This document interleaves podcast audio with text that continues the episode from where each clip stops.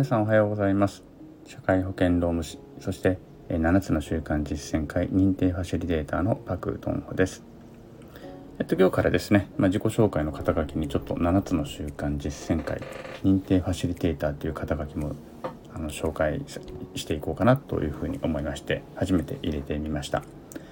えっとこれ取ったのがね3年前かな？2年前か3年前にこのファシリテーター資格をですね認定資格を取得をしてえっとまあなかなかこの7つの習慣って結構判件がねあのすごく厳しかったりとかもしてあの研修とかは B2B の研修がまあメインだったりするんですよね。なかなか個人向けの研修とかあのワークショップっていうのがあまりなかったところにあの一般社団法人7つの習慣アカデミー協会というところがですねこの C2C の、まあ、個人対個人のもっとね気楽に参加ができる。だけど内容はみっちり濃いっていうね。そういうワークショップの、まあ、システムというかね仕組み、えー、カリキュラムっていうのかな？を作ったのがきっかけで私その7つの習慣ですね。非常に関心もあったのでその認定資格ファシリテーターとしての認定資格を取ることとなりました。うん、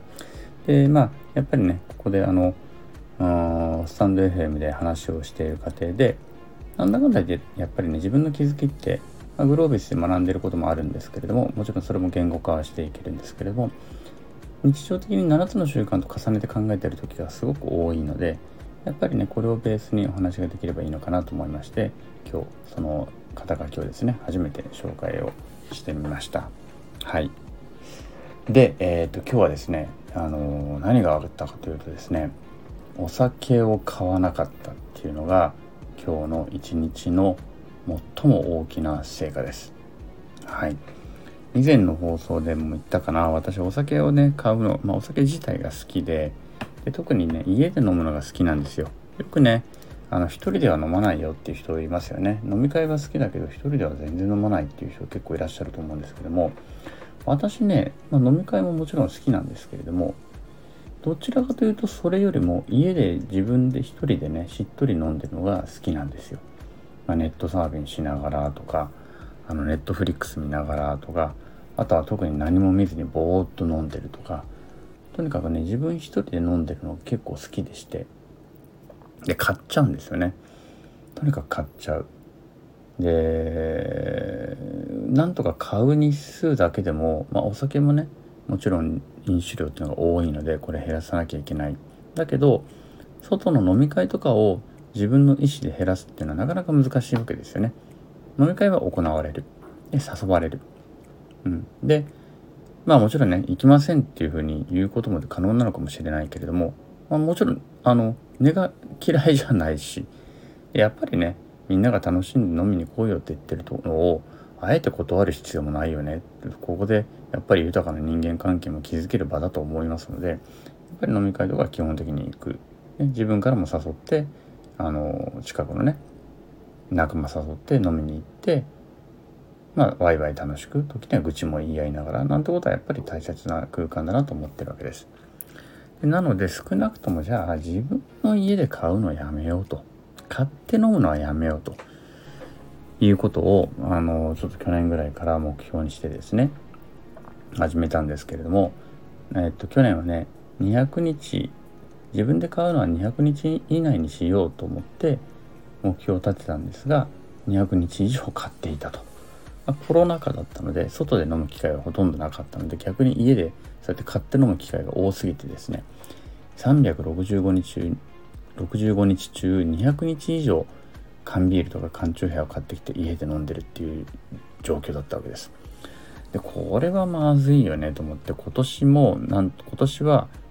今年もかな200日以内は目標にしつつ絶対に今年は目標を達成しようと思って今日まで、まあ、一応ね買った日とか休館日とか全部チェックしてるわけなんですよ。うん、で今年ねまだ結構いい方なんです。休館日はいまいちかな休館日はね今の現時点で43日今日の時点で43日でお酒を買った日が109日なんですね。109日。まあ半年6ヶ月以上過ぎて109日なので単純計算で言うと200日は買わないで済むのかもしれないと。でもやっぱりもっともっと減らしたいのであの自分の中でルール化をしました。で何かというと先日の放送でもちょっと言ったと思うんですけれどもまず夕方走った日。ねリモートワークとかで夕方走った日はもうこれは特に夏はもう飲みたくなるのでここはもう飲んでもいい。あと日曜日の夕方ね。日曜日。日曜日もやっぱりねあのやっぱり1日ぐらい自分の自宅でゆっくりとねあのうちマンションから見える、ね、夕日がすごく綺麗に西西向きのマンションなので西向きなので、ね、あの夕日がねとても綺麗に見えるんですよ。なので夕方自分の家のそのリビングから夕日を見ながらビールを飲むのが私はすごく好きな時間なのでそれも一応 OK だと。でこの2つだけ買ってもいい日にしてあとは買わない日にしようということでずっとあの目標を立ててきたわけです。あずっとじゃない。この目標に具体的したのは本当にね先月から。それまではやみくもに買わない日を増やそうとしてたのを先月からそういうルールにして買わないようにしようというふうにしたわけです。うん、で実はちょっと微小微修正してるんですけどね。でとにかくそういうふうにしてきたと。で今日は事務所に出かけて夕方ね子供のご飯を作らなければいけなかったのでちょっと早めに、まあ、5時になったらすぐに事務所出てで地元のね最寄り駅に着いて駅の近くのスーパーに入ったと。でこれね帰り道ずっと今日ビールを買おうか買うまいかってのを悩んでるんです今日だけ特別でいいんじゃないかとか。明日からでいいんじゃないのかと。いやいやお前ちょっと待ってそういう例外作るとまたダメだよっていうのを帰りの電車の中でずっと考えている。そしてスーパーに入って野菜買って肉買ってお酒売り場の目の前を通り過ぎるまでずっとその悩みを抱えながら買い物をしてるんです。で今日なんとかその最後のお酒売り場をスルーしてそのままレジへと並ぶことができたと。いうね素晴らしいこの今日の成果なんですね。これなかなかできない。いつもなら買ってしまう。なかなかできないんですよ。でも今日は我慢ができた。素晴らしい一日になりましたでねでここからが本番なんですけどもえっと7つの習慣にねこんなのがあります主体性30日間テストっていうのがあるんです7つの習慣の第1の習慣は主体的であるということです主体的である自分の人生を主体的に生きるんだと。ね。周りの環境に左右されるのではなく、環境に対応するだけの、ね。周囲の環境変化に対応するだけの受け身のね、人生ではなく、また自分の力ではどうしようもないことにばっかり関心を持ってそこに愚痴ばっかりか言っているような、そんな受け身の人生ではなく、あくまでも主体的に自分自身が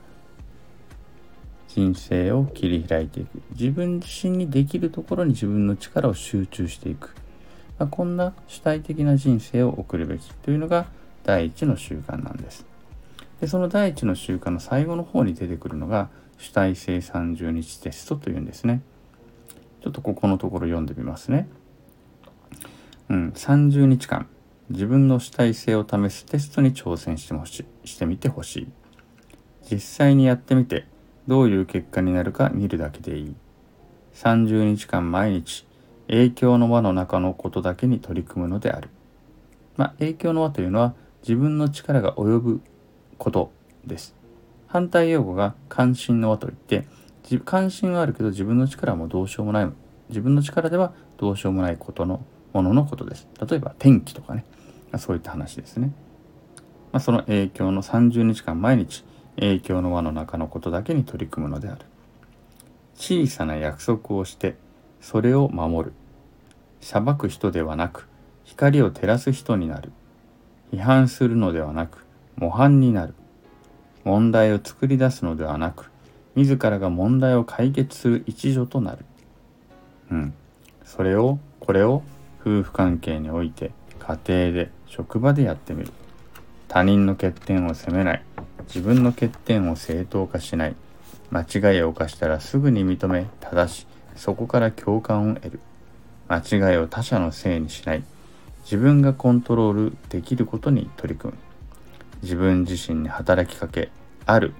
これは B ですね。英語で言うと B ことに取り組む、うん、っていうことを30日間やってみなさいと言ってるんです。小さな約束をしてそれを守る、まあ、ここでですね。これを自分で30日間やってみなさいと言ってるんです。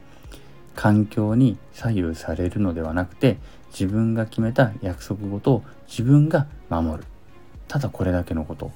この影響の輪に集中をするということを30日間テストしてみなさいということを、まあ、コビー博士おっしゃってるわけなんですね。はい。で私にとっては何かというと今はお酒を買わないという選択肢をするということが主体性30日テストのお題なんです。ビールを売っているというこのスーパーを私がどうこうするわけはするわけにはいかない。スーパーは売ってる。当然冷たいビールを美味しそうに売ってるわけですよね。うん。で今日あることないこともまあ今日のスケジュールとかも私の力だけでもうどうこうできるものではない。約束もしていますしね。天気暑い。今日は暑いからビール飲みたい。これも私の力でどうこうできることではない。私に一つだけできることは何か。お酒を買わないという選択肢をするということ。これのみなんです。だから周りの環境がどうであろうが私はそこにだけ集中をしてその自分の約束を一日一日守っていく、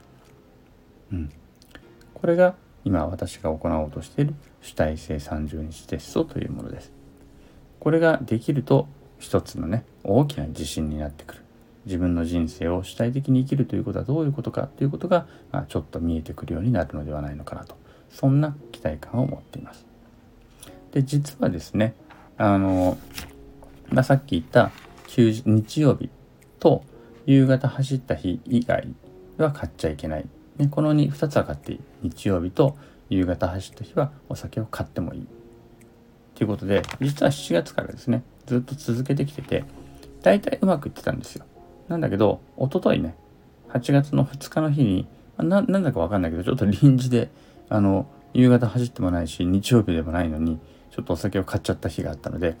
ちょっと一旦ここリセットして、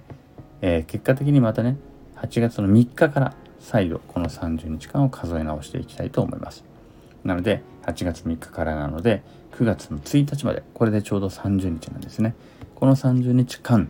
私はお酒を買わないあの外で飲むのは別にありなんだけどとにかくお酒を買って家で飲まないということをひたすら守っていきたいというふうに考えている次第であります。まもしね皆さんもご興味があればこの主体性30日テスト小さな約束を自分にしてそれを守るただこれだけのことです一度行ってみてくださいはいまあ、興味ある方はね、もちろんね、7つの習慣の書籍を購入いただいて、そこの部分とかをね、一生懸命読んでいただけるとより良いのではないのかなと思います。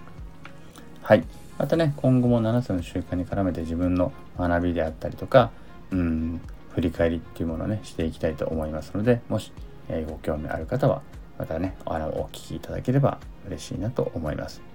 はい。それでは、本日も私とあなたにとって良い一日でありますように。またお会いいたしましょう。